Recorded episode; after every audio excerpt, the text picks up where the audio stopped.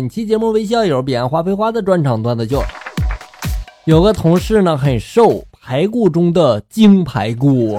他呢特别的喜欢健身，几乎每天都去。有一天呢，办公室一起聊天，就有人就问他了：“你这身上一点肉都没有，你每天健身，你健个什么呀？你健？”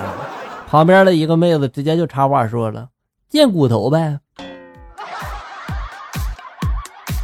妹子，他骂你。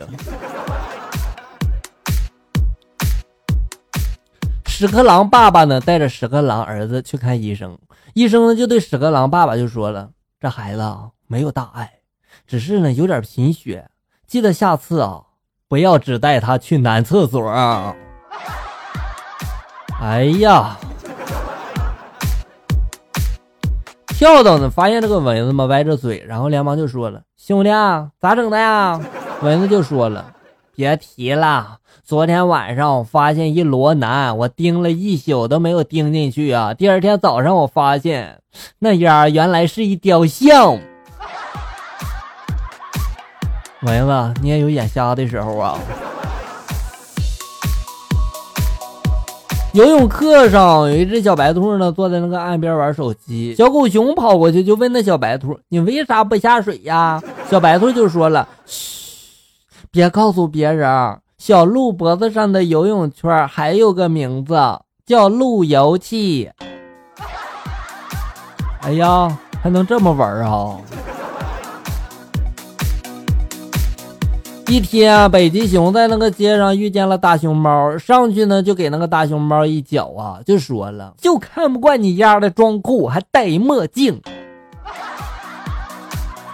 这么说，大熊猫去掉黑眼圈，会不会很像北极熊呢？屎壳郎，哎，又屎壳郎啊！屎壳郎呢一家正在饿着肚子啊，小屎壳郎呢就问妈妈了：“我听说人类有个本事叫画饼充饥，那我们也能吗？”屎壳郎妈妈很无奈的就说了：“那你就化悲愤为力量吧。”你们能不能不要这么恶心啊？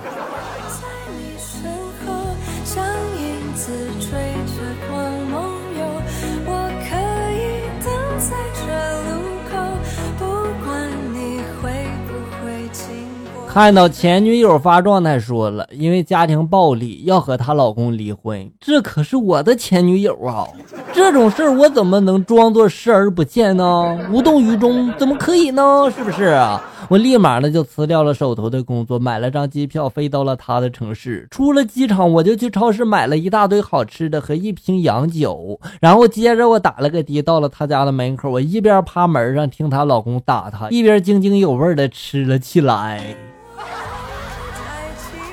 你这样做真的好吗？我干过最蠢的事儿，也是我儿时的梦，就是大冬天我跑去那个雪地里面睡觉。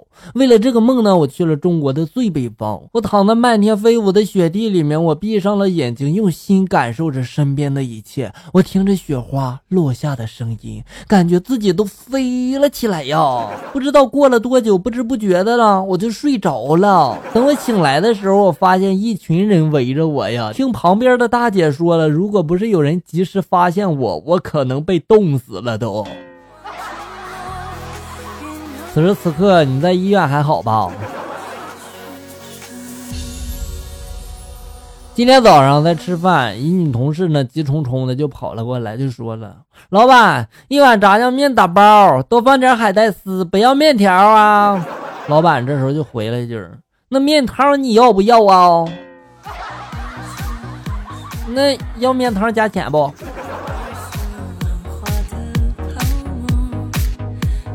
男孩骑着摩托车送女孩回到单人宿舍，途中呢下雨了，淋湿了衣服。女孩呢就对男孩说了：“外面的雨下那么大，你就不要回去了吧。”男孩呢这时候犹豫了一下，就说了：“看我这衣服都淋湿了，也没衣服换。” 女孩呢这时候气得直跺脚呀，然后就说了：“你个蠢猪，难道你想穿着衣服在这过夜吗？”对啊，你个蠢猪，我真想上去踹你两脚！你个大笨蛋！一一天，老师要他们班的同学们开始在这个联络簿上记下每天帮家里面做的事情啊。然后弟弟呢，怎么也想不出来，最后呢，只好交给妈妈代为填写。妈妈呢，就在他这个联络簿上写上了每天帮家里吃饭。老师的评语就说了，看得出来你很努力，你就是个猪。好了，小友们，本期节目到这里就要结束了。欢迎大家关注咱们节目的同名微信公众号“醋溜段子”，上面有笑哥发布的更多搞笑内容。我在这里等你，咱们下期再见。